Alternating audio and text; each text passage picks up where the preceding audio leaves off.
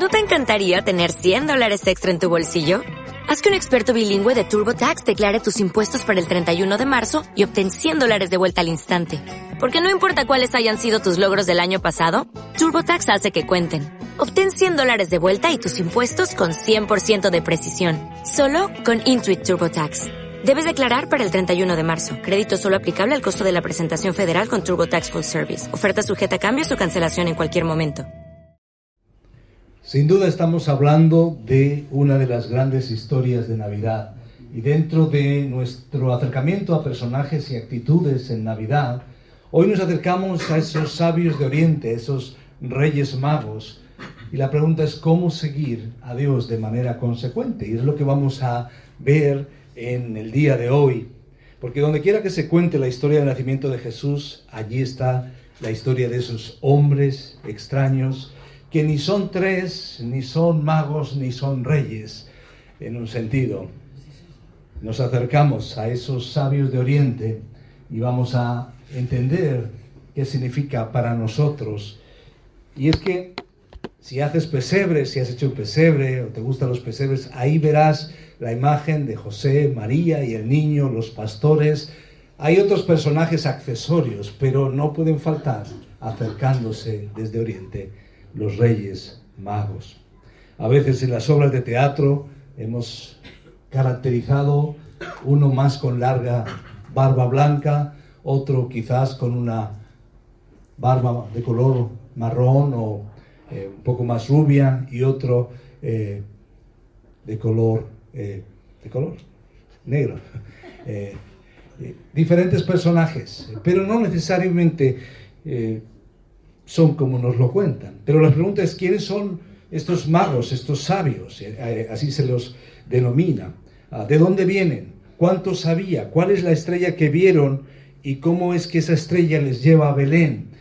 ¿Cuánto tiempo después del nacimiento de Jesús? ¿Con qué exactitud eh, llegan ellos a Jerusalén?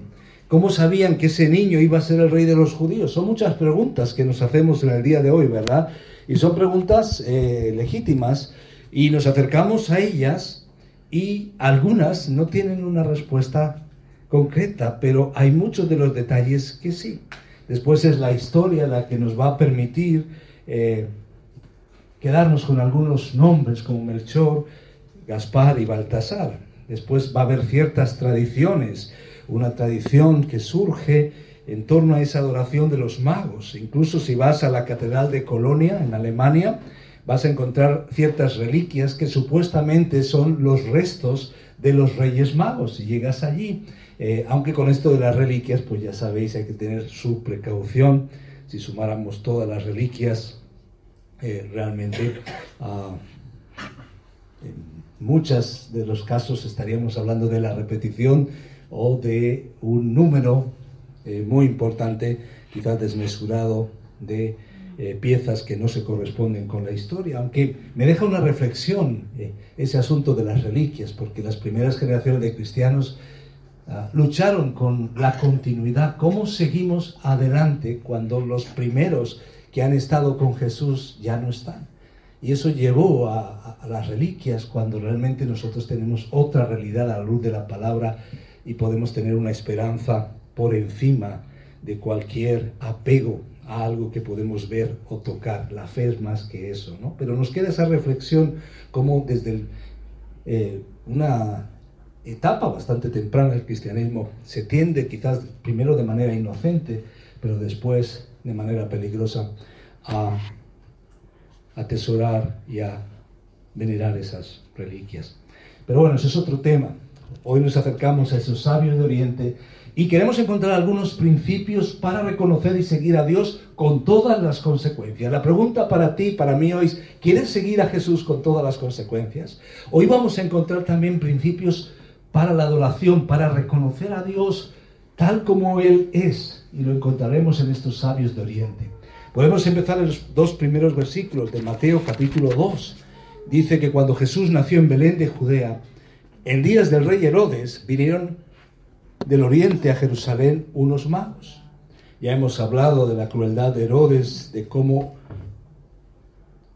no sentaba bien un rey que no era de línea judía pero que tampoco en cuanto a sus prácticas y sus creencias.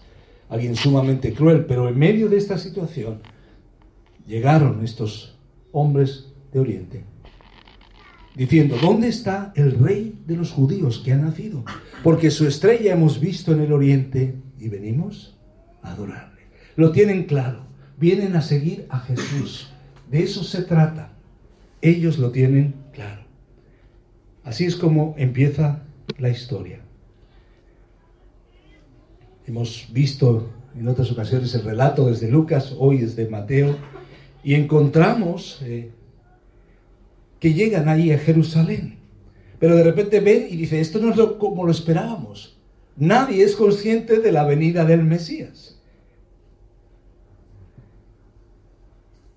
Por eso algo que nos muestra la historia aquí es que la historia de los magos ocurre de manera posterior a la de los pastores. No es en el mismo momento, es de manera posterior, no llegan al mismo tiempo. Los pastores sí estaban allí la noche que nació Jesús. Estos magos o sabios llegaron en algún momento posterior. ¿Cuánto más adelante? Pues no lo sabemos. Eh, quizás un par de meses más tarde, algunos unos días, la tradición ortodoxa habla de 12 días, eh, hay diferentes eh, formas de acercarnos a esta realidad. Algunos incluso piensan que un año más tarde. Lo que sí nos damos cuenta por el relato es que ya no están en el pesebre, ya no están en ese lugar donde fue el nacimiento, sino hace la referencia el texto bíblico a una casa. Así que es unos días después. Y como decía, esto encaja con la tradición de la Iglesia Ortodoxa, donde ellos separan 12 días desde la Navidad y marcan el 6 de enero como el día de la eh, Epifanía y un día de celebración especial para, para ellos. Así que no sabemos, podemos coger esos 12 días. También hemos dicho que necesariamente Jesús no nació el 25 de diciembre. Eh, eso se ajustó de acuerdo a las celebraciones que se hacían en aquel tiempo. Pero lo cierto es que Jesús vino de manera real, histórica. Y ese es un dato incuestionable después de todos los años y los siglos que han pasado. Ahora tenemos estos reyes magos de Oriente. Este término eh, magos eh, es una palabra persa que se refiere a una clase especial de sacerdotes en el imperio persa. Tenían su religión, muchos de ellos eran seguidores de Zoroastro, del zoroastrismo. Ah, tenían su propio sacerdocio, sus propios escritos. Mm, tenemos la pista a través del libro de Daniel, de la presencia de Daniel, de su importancia entre ellos y de la huella que dejó Daniel seguramente eh, entre ellos. Así que ellos tenían pistas, algunas pistas tenían de la palabra eh, y con esas pistas ellos dijeron, vamos a responder. Así que hay que pensar que estos hombres eran profesores, filósofos de su época, eh, especializados quizás en, diferentes ciencias, medicina, historia, religión, eh, astronomía. Y hoy hay que distinguir, astronomía es una cosa, astrología es otra. Ah, astronomía tiene que ver con el estudio de las estrellas, la astrología es creer que las estrellas están conectadas con nuestro destino y con nuestra vida. En aquel tiempo quizás las dos cosas estaban un tanto entremezcladas y quizás para estos hombres también. Pero eran hombres que al final fueron sabios. Y queremos hoy aprender esos principios, principios para reconocer y seguir a Dios con todas las consecuencias.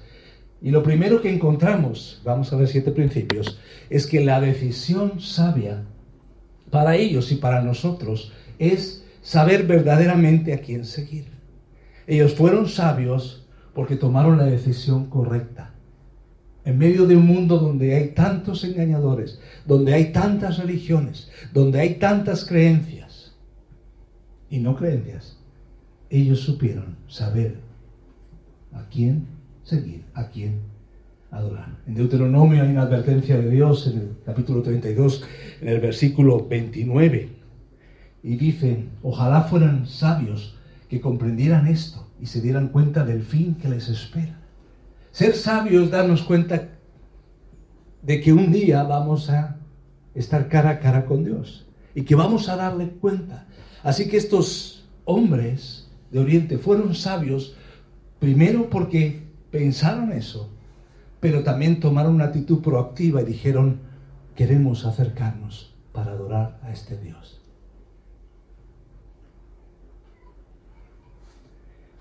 Así que los primeros destellos de cordura espiritual se ven cuando una persona se da cuenta de su verdadera condición de pecador, perdido, culpable.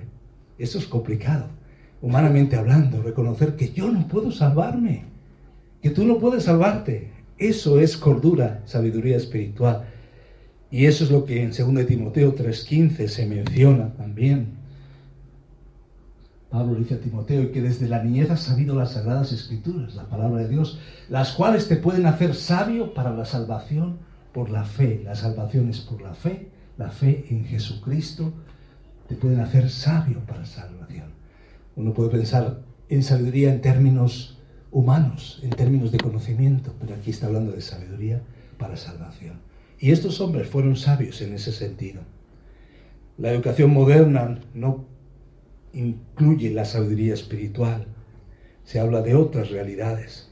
Pero a la luz de la palabra, ningún hombre es verdaderamente sabio, por grande que sea su reserva de sabiduría humana, por muchos grados de aprendizaje que haya tenido, hasta que haya puesto primero su confianza en Dios, haya tenido conciencia de Dios, haya hecho de la palabra de Dios la autoridad suprema de su vida y llegue a conocer a Jesucristo como Salvador. ¿Es Jesucristo tu Salvador? ¿Has hecho de su palabra la autoridad suprema? ¿Eres consciente de que Dios está aquí y está en tu vida y está presente en todo momento? También Romanos 1, 21 y 22 nos da el cuadro del ser humano. ¿Qué hizo mal el ser humano? El ser humano lo que hizo es no responder a la revelación de Dios, esa revelación natural, a esa naturaleza que Dios le mostraba, aún también a esa revelación especial. Pero dice, pues habiendo conocido a Dios, no le glorificaron como a Dios. Estos sabios de Oriente vienen y reconocen a Jesús como Dios, pero la tendencia del ser humano es no glorificar a Dios como es, ni le dieron gracias, sino que se envanecieron en sus propios racionamientos y su necio corazón, su corazón lo opuesto a sabio, necio, fue entenebrecido. Profesando ser sabios, se hicieron necios, se hicieron tontos. Estos hombres de Oriente, aunque vienen de lejos, aunque no tienen todo el conocimiento y todas las pistas, tienen las suficientes para acercarse y ser sabios. Así que este es el primer principio. La decisión sabia es saber verdaderamente a quién seguir. La gente sigue a los políticos y se cansa, se desilusiona se desengaña. La gente sigue al líder de moda y de repente te encuentras que tu líder que has seguido toda la vida se ha suicidado. La gente piensa y pone su esperanza en la familia, en las relaciones familiares. Pero justo las navidades son unas épocas bastante complejas porque a veces las relaciones familiares no son tan saludables como deberían. Y porque estamos celebrando una fiesta a la cual le hemos despojado su significado.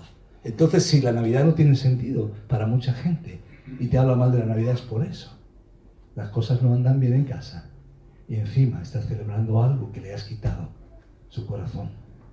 Pero cuando hacemos como los sabios de Oriente, que reconocemos quién es Dios y decidimos a quién seguir, estamos tomando la decisión sabia. ¿Dónde estás tú? En segundo lugar, nos toca responder a las evidencias revelación y guía de Dios.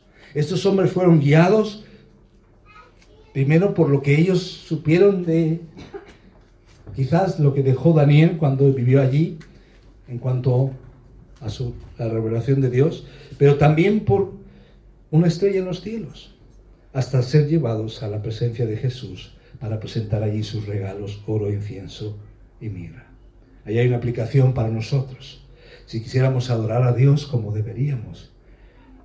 Entonces no solamente es ser sabios para salvación, sino tener una guía celestial, confiar en la palabra de Dios, seguir a Dios de cerca todos los días. Quiero animarte en ese sentido, a poder seguir a Dios de cerca. Su palabra es la brújula. Ahora, ¿por qué viajaron tan lejos de casa? ¿Por qué un viaje de casi de unos 2.000 kilómetros, posiblemente desde Persia hasta Israel? Porque han hecho un viaje peligroso, complicado, que era hacer un alto en el camino, no era buscar un, viaje de, de bajo costo, de low cost, y viajar rápidamente en el último avión que les trasladaría desde Persia hasta Belén. Aparte de allí no habría aeropuerto. Bueno, es que no había aviones, ¿verdad? Pero no se trata de eso. Se trata de una disposición. Ellos estuvieron dispuestos para llegar. Llegaron a Jerusalén. Pero allí todos estaban sintonizando en otro canal, buscando en otra dirección. El versículo 2 añade un detalle eh, que ha desconcertado e intrigado a muchos ah, durante todos estos siglos, que vieron una estrella, una estrella que venía, hemos visto en el oriente su estrella y venimos a adorarle. ¿Qué era esa estrella en el oriente? ¿Qué vieron y cómo sabían que era su estrella? ¿Y cómo eso les conecta con Israel? Son preguntas que nos hacemos, ¿no? y ellos eran estudiantes del, cielo, de las estrellas, quizás eh, estaban acostumbrados en ese sentido, pero ¿cuál fue la estrella? La palabra griega que se usa ahí para estrella es muy general, así que simplemente está hablando de un objeto brillante en el cielo. Ah, puede hablar de una estrella como tal, de un planeta, de un meteor, de un cometa. Y ha habido varias, eh, varias teorías en relación con esto. Algunos han pensado que el cometa Halley, pero eh, su paso eh, sería como en el año 11 antes de Cristo, demasiado pronto para el nacimiento de Jesús. Otros han pensado que eh, podría haber sido una supernova, una estrella en explosión que llena repentinamente el cielo con una luz brillante, cegadora, una especie de destello de luz y son ciertamente impredecibles, muy raras. Ah, y recientemente algunos, eh, algunos investigadores eh, chinos y coreanos eh, han detectado que posiblemente una ah, nova o supernova pudiera, incluso le han puesto un nombre, todo Aquilae, sobre el año 5 antes de Cristo.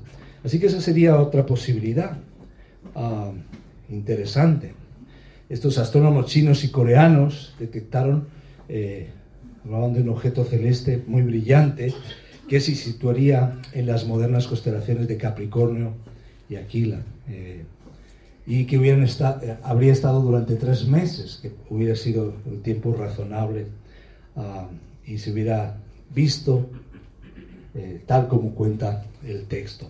También algunos piensan que puede ser una conjunción de planetas, quizás es una de las teorías más populares. Eh, una versión sugiere que en el año 7 a.C., Júpiter, Marte y Saturno eh, se unieron en una conjunción muy extraña eh, en los últimos, que se daba cada 125 años. También pudo haber sido entre Júpiter y Venus eh, hay varias opciones, la idea es que aquí estaríamos hablando más de constelaciones. Y también pudo haber sido una luz sobrenatural. En el Antiguo Testamento vemos muchas veces la luz de Dios, así que una luz que les acompaña, que después se para adelante, eh, así lo cuenta el texto. Así que hay varias formas de acercarnos a esta realidad. Pero lo que nos enseñan los sabios de Oriente es que nos toca responder a las evidencias. Ellos tenían una estrella y dice que vieron la estrella. ¿Qué verbos se resaltan aquí? Vinieron del oriente, porque su estrella hemos visto y venimos a adorarle. Responden a las evidencias, a la revelación y a la guía de Dios que tienen. Hoy tú tienes mucho más. Tenemos la Biblia. Ya hemos mencionado esa conexión con Daniel, que nos ayuda a pensar que quizás la estrella no era suficiente, porque ellos están mirando la estrella y lo relacionan con el Mesías y con Israel. Tenían quizás algo de lo que Daniel contó. Quizás no sabía exactamente de su profecía de las 70 semanas de Daniel 9, pero algo tenían. Lo importante es que con ese algo responden, están dispuestos. Así que sabemos que los judíos estaban, buscando un Mesías, eso está en el ambiente. Sabemos que los magos veían las estrellas para orientarse. Sabemos que los judíos y los magos habían tenido una conexión durante al menos 500 años y habían vivido allí y la huella de Daniel que mencionábamos. Así que no nos debe sorprender que haya esa conexión y que estos sabios quieran venir a visitar a este nuevo rey judío. La historia en Mateo 2 encaja a la perfección con todo esto. Pero a la vez tenemos otra reacción, acompañada del versículo 3, dice que viendo esto el rey Herodes se turbó. Ya está en los últimos años de su vida, ha sido un cruel asesino, ha matado a tres de sus hijos y también eh, a, su, segunda esposa, Mariana. Eh, fijaros, y aún así, todavía con, al final de su vida, dice que se turbó y toda Jerusalén con él. Un hombre muy enfermo, se nos habla de una enfermedad ah, cuyo aspecto era bastante eh, desagradable, y en medio de esa situación quizás tiene miedo. Esa es una reacción, a veces hacia Dios se le tiene miedo, a veces por desconocimiento, a veces porque vemos a Dios como una amenaza. A veces en nuestras familias las relaciones se resienten porque cuando un miembro de la familia ha creído en Jesús, de repente los demás se sienten amenazados porque piensan, Jesús va a quitar el lugar que me pertenece a mí. Pero no, cuando Jesús llega a la vida, da el amor que no podemos dar nosotros, da un amor incondicional, da un amor sacrificial. Y eso se nota al final. Pero vemos algo más. No solo nos toca responder a las evidencias de la revelación y guía de Dios, aquí encontramos las pistas, lo que hemos mencionado, la estrella y la información en torno a la venida del Mesías, pero también implica un precio. Hay un precio a pagar. Hay un precio a pagar. La salvación es gratis, son buenas noticias. Sin embargo, conocer a Cristo implica todo. ¿Qué implicó a estos hombres? Dejar su lugar de origen guiados por la estrella, dejaron su país, sus hogares, esto implicó meses, si no años, sus seres queridos, se convirtieron en extraños y peregrinos, estuvieron dispuestos a hacerse ciertamente vulnerables y seguir por muchos kilómetros, estamos hablando quizás de unos dos mil kilómetros, por lugares quizás inhóspitos, estuvieron dispuestos. Si no estás seguro, no vas a hacer el ridículo para hacer un viaje de estos, ¿verdad? ¿Qué pensáis? Vosotros que algunos preparáis todo, que, que hacéis la lista para cuando viajáis y repasáis la lista y marcáis dos veces para ver si van los calcetines y los calzoncillos y el cepillo de dientes. Algunos quizás sois más eh, sobre la marcha, ¿verdad? Lo, lo que salga, ¿no? Pero estos hombres pensaron en el viaje. Implica un precio, tanto separación como renuncia. Porque estás diciendo, Jesús, te quiero seguir a ti. Y si sigues a Jesús, no sigues a nadie más, solamente a Jesús. Implica una renuncia.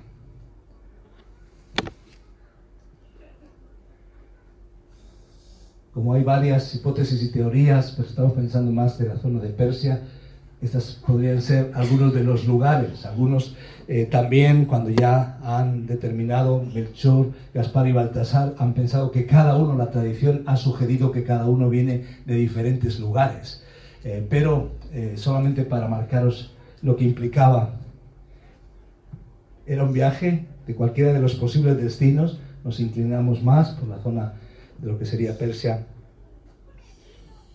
Estamos hablando de un recorrido de unos 2.000 kilómetros y algo más. Así que ellos llegan allí. La idea no tenemos que hacerla, aunque hemos puesto imágenes de camellos. Quizá la imagen no es que son tres personas o cuatro o cinco en un camello. Hacer un viaje así no es el más adecuado o la forma más adecuada. Quizás esto sería algo más aproximado en el sentido de que estamos pensando en una, en una caravana, estamos pensando ah, en un grupo, a lo mejor venían 300 hombres, no sabemos, con ellos, o eh, no, no, tenemos la idea, pero la forma en que se viajaba antiguamente era otra y sobre todo cuando estamos pensando en caravanas de comercio y en grandes desplazamientos. Pero nos quedamos aquí con algunos principios. Cuando, alguien está dispuesto a adorar a Dios de acuerdo a su palabra, debes estar dispuesto a sufrir por su obediencia, por tu obediencia sincera a lo que Dios te dice. Él te salva, pero seguir a Cristo es seguir sus pisadas. Y hoy lo estamos viendo, hay lugares del mundo donde hay personas que por ser cristianos no se lo pueden decir ni al vecino, porque si no, morirían. Pero están ahí siguiendo a Cristo. Quizás algunos habéis tenido que vivir oposición en vuestras familias. Algunos habéis enfrentado oposición en cuanto a prejuicios. Os miran como bichos raros. ¿No habéis sentido eso? Bueno, si dices que eres cristiano, si no lo dices, pues a lo mejor pasa desapercibido. El camino de la obediencia sincera a la palabra de Dios nunca ha sido barato o fácil para nuestra tendencia como seres humanos. Pero la alegría, el gozo de seguir a Jesús y su presencia compensa. Y vemos algo más aquí, que ese seguir a Jesús requiere prioridad y determinación. Es interesante, este es el mosaico más antiguo, ah, donde se relaciona ya, estamos hablando del siglo VI, con esos nombres, Baltasar, Mechol y, Gaspar, pero es la tradición simplemente. Pero aparecen esos nombres, fijaros eh, su representación en el mosaico de la iglesia de San Apolinar, luego en Rávena. Pero ah, independientemente de cuál sea el aspecto físico, eso ha ido cambiando. Lo que sí vemos es determinación y prioridad. ¿Por qué estoy diciendo esto? Porque fijaros la atmósfera que se encuentran. Vamos a leer ahora el pasaje. Había una expectativa de que venía un Mesías, sí venía un Mesías, pero llegan a preguntar al rey Herodes y el rey Herodes está en otro canal. Y después va a encontrar a los escribas que sí saben, pero les parece indiferente. Fijaros, había expectativa. Uno lee el Salmo 48, 1 y 2 y dice, grande es Jehová y digno de ser en gran manera alabado, en la ciudad de nuestro Dios, en su monte santo, hermosa provincia, el gozo de toda la tierra. Es el monte de Sión, a los lados del norte, la ciudad del gran rey. La Biblia da expectativa de que es el lugar adecuado. Y cuando ellos llegan dicen, ¿dónde está la expectativa? Quizás tú sientes eso cuando encuentras a Dios y llegas a otros alrededor tuyo y dices, he encontrado a Jesús. Dice, ¿y este quién es?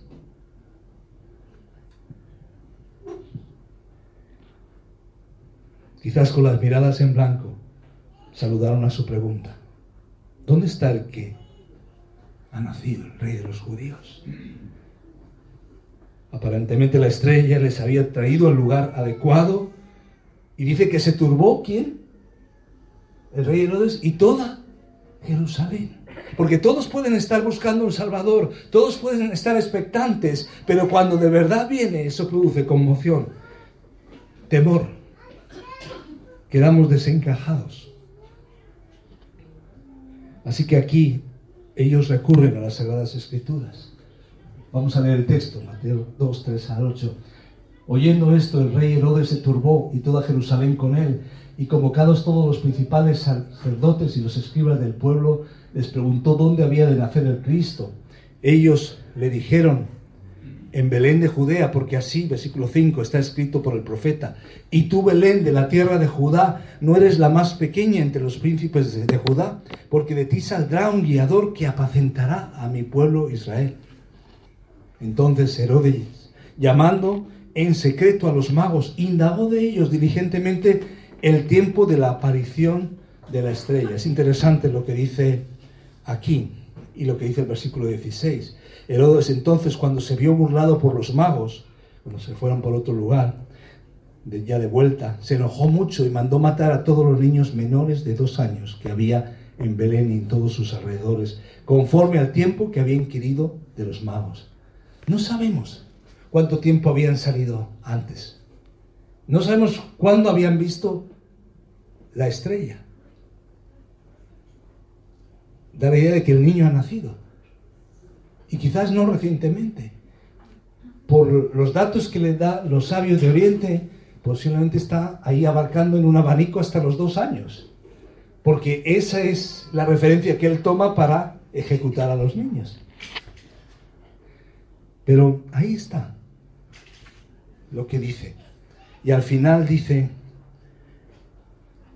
entonces Herodes llamando en secreto a los magos, indagó de ellos diligentemente el tiempo de la aparición de la estrella y enviándolos a Belén dijo, id allá y averiguad con diligencia. Sorprende este énfasis en la diligencia, aunque es una actitud de hipocresía, acerca del niño. Y cuando le halléis, hacedmelo saber para que yo también vaya y le adore.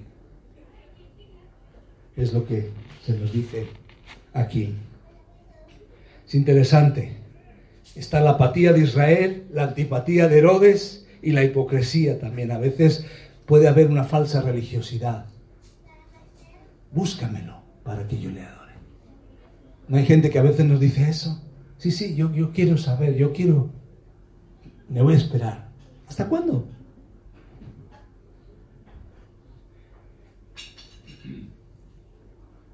Así que frente a la antipatía, frente a la apatía, puedes dar la determinación. Por eso os menciono este elemento, requiere prioridad y determinación. Porque cuando tú llegas a un lugar donde el ambiente no es el adecuado, donde tú dices, vengo a adorar a Jesús, y dices, ¿Jesús quién? Cuando ves que eso provoca recelos, provoca antipatía, provoca apatía, cuando el ambiente no es el adecuado, ¿qué te pasa? ¿Te puedes desanimar? Pero ellos tienen determinación. Y pese a la reacción de otros, dicen, yo voy hasta el final. ¿Tienes tú esa determinación? ¿Tienes tú esa actitud de determinación y de prioridad? ¿Es Dios para ti una prioridad? ¿Verdad que cuando estamos aquí da ganas de cantar? Cuando estamos aquí da ganas de leer porque todos estamos en el mismo ambiente, ¿no? Pero llegas a casa y llegan las malas noticias. Ha habido una discusión, ha habido un problema, ha habido una lucha, has ido al médico, una mala noticia, has visto las cuentas del banco y en medio de esa situación hace falta determinación y prioridad. Es decir, Señor, te busco. ¿Te sienta o no te sienta? Tus promesas están ahí y tú prometes estar conmigo en cada momento. Amén. Eso es importante, estar enfocado. Miqueas sabía Miqueas 5.1 se dice esa profecía que iba a ser en Belén. Herodes no. Pero ellos es interesante. Con lo que sabían están dispuestos. A veces se dice que Dios siempre habla, fíjate, Dios siempre habla lo suficiente alto para un oído dispuesto a escuchar. ¿De acuerdo? Y aquí ocurre. Los magos sabían poco. Los escribas sí sabían y no hicieron nada. Y ellos sí actuaron de acuerdo a lo que sabían. Así que esto es lo que vemos aquí. Y lo que vemos ah, es ese acercamiento, ya hemos hablado en cuanto al momento en el que pudo haber nacido Jesús, en cuanto habían ellos visto las estrellas. Pero al final nos queda este mensaje, determinación y prioridad. Jesús dijo a sus discípulos más adelante en su ministerio, si alguno quiere venir en pos de mí, niéguese a sí mismo, tome su cruz y sígame. Así que los sabios nos están indicando, seguir a Jesús es un acto de recibir la gracia de Dios y confiar. Pero después implica toda nuestra vida, implica todo lo que somos. Y quiero animaros en ese sentido. Si estás siguiendo a Jesús, no es un billete al cielo, es seguirle en todo momento. Porque lo que Él está haciendo es transformando tu carácter y mi carácter, no su imagen.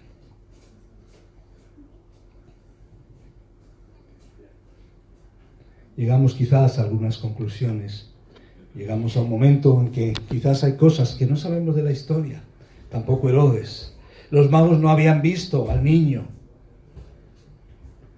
No saben la edad que tiene. Los escribas saben dónde van a, dónde van a nacer pero no creen a los sabios o no les importa. Mientras tanto Herodes sabe dónde está el niño, dónde va a nacer, pero no la edad que tiene, así que se asegura que mueran todos los menores de dos años. En medio de esa situación brilla la estrella Y en este momento sucede algo inusual. Cuando los magos parten hacia Belén, están solo eh, a unos 12, 14 kilómetros al sur de Jerusalén. La estrella que vieron en el este de repente vuelve a aparecer, vuelven a verla y les permite ya fijarse justo dónde es. ¿Y en Belén dónde? Hasta que la estrella se fija en la casa. ¿Dónde está?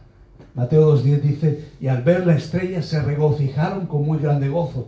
Y un quinto elemento, un quinto principio cuando sigues a Jesús es que va acompañado de gozo y alegría. Y gozo marca una actitud a pesar de los problemas.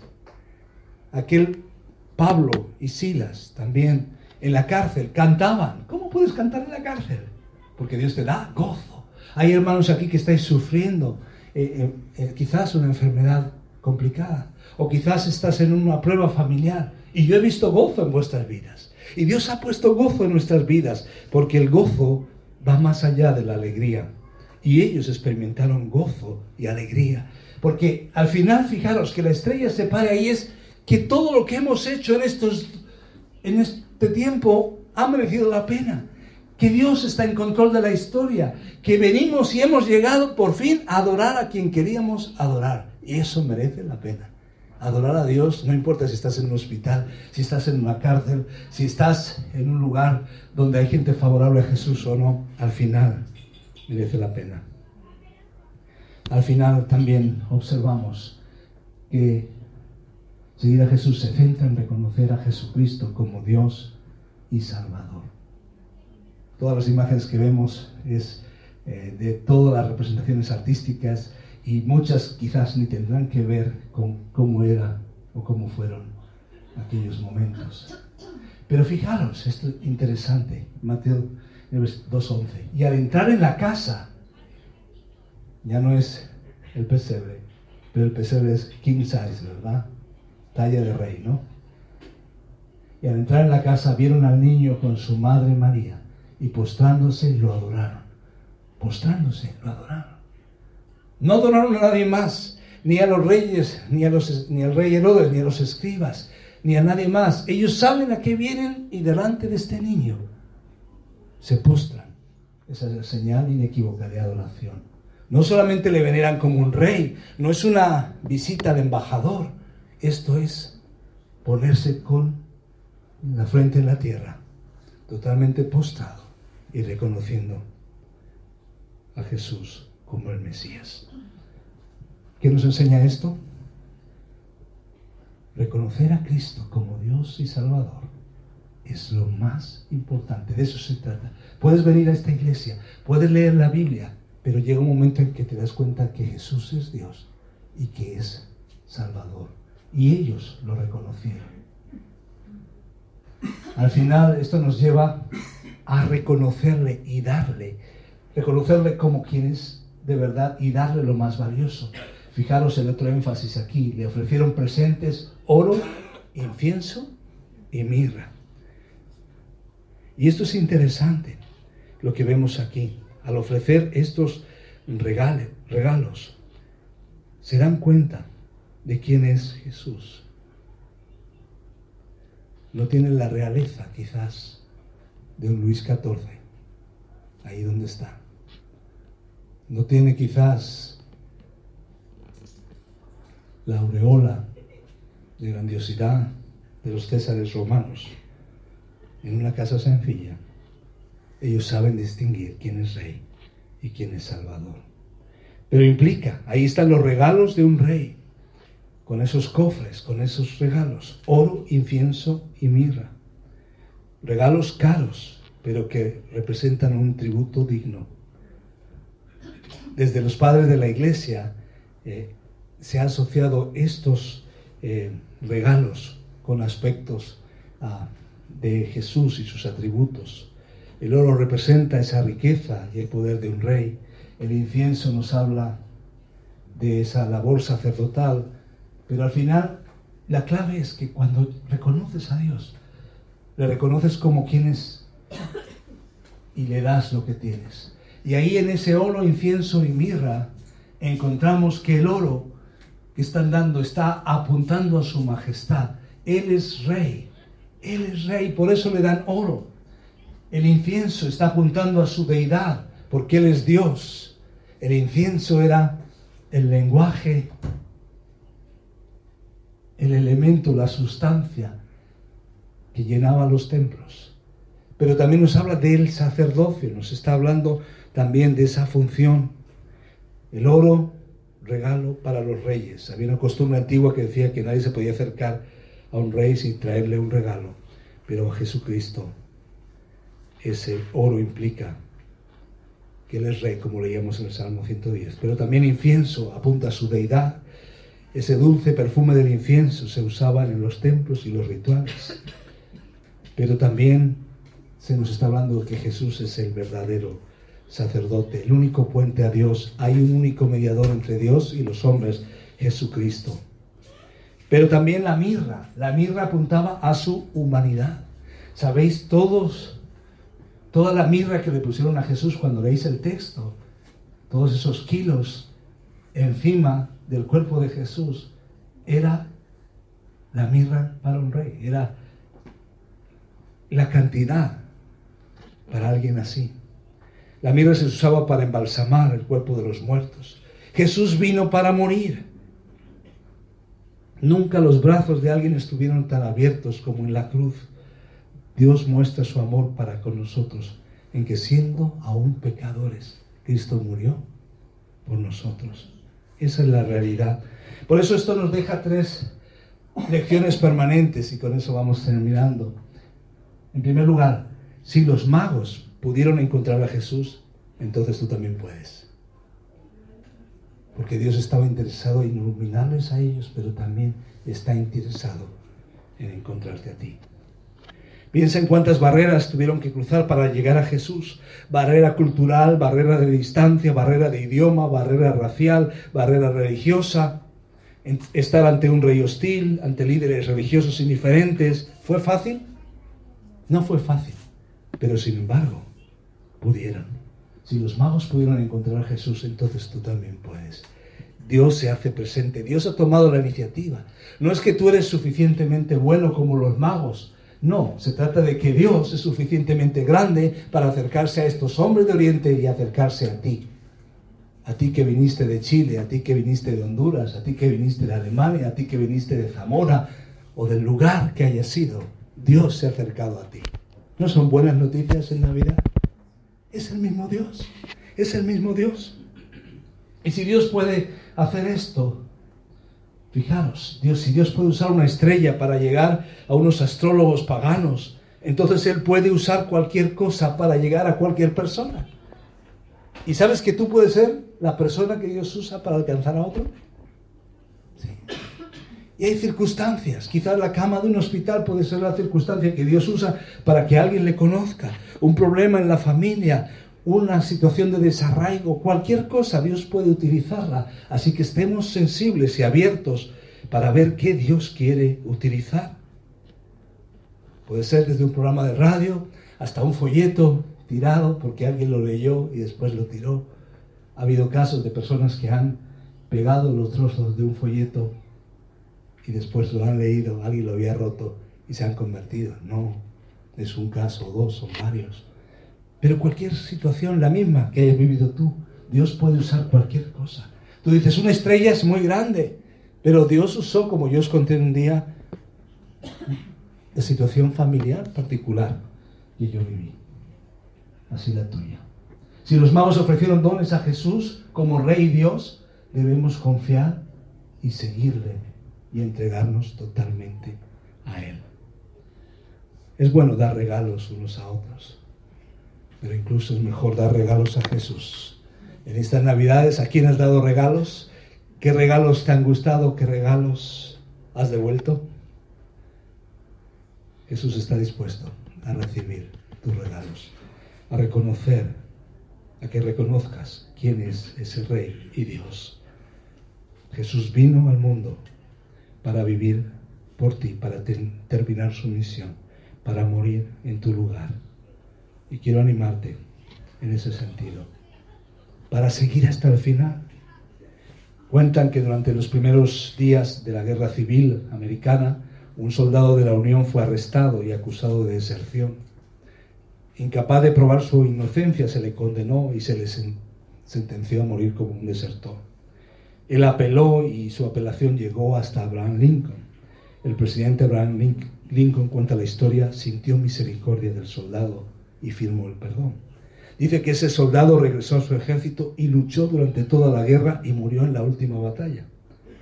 En el bolsillo, cerca ahí de su corazón y cerca donde había llegado la bala, encontraron la carta del presidente. Halló valor en la gracia fue tratado con gracia y estuvo dispuesto a llegar hasta el final. Tú has recibido la gracia de Dios y Dios te invita y te llama a seguir hasta el final. Los sabios llegaron hasta donde llegaron y tú hoy puedes llegar. Encontrarás valor en la cruz de tu Rey. ¿Por qué no oramos en estos momentos? Señor, gracias.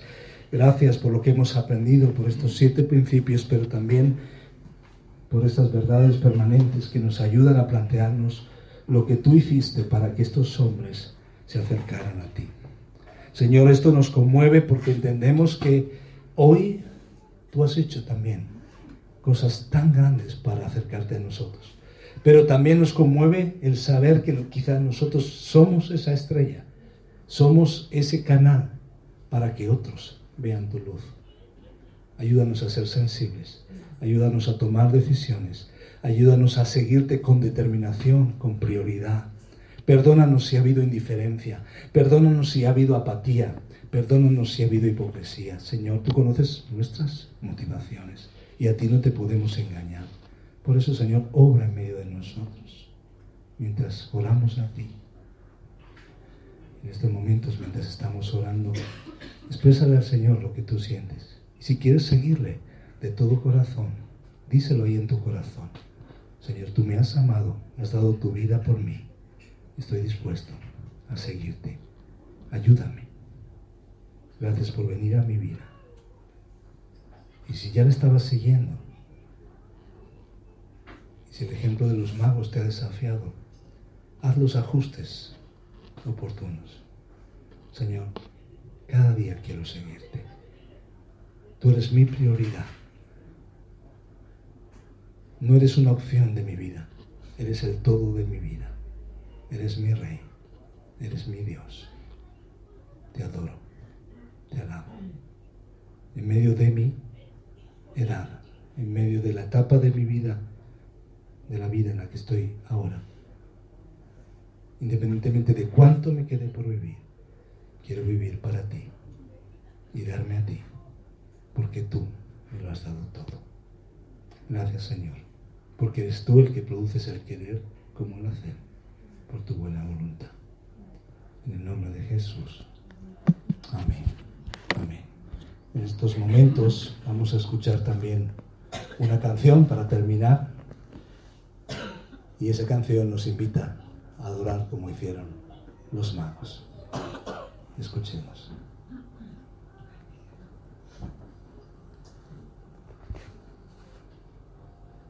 conforme la escuchas, puedes también cantarla si quieres.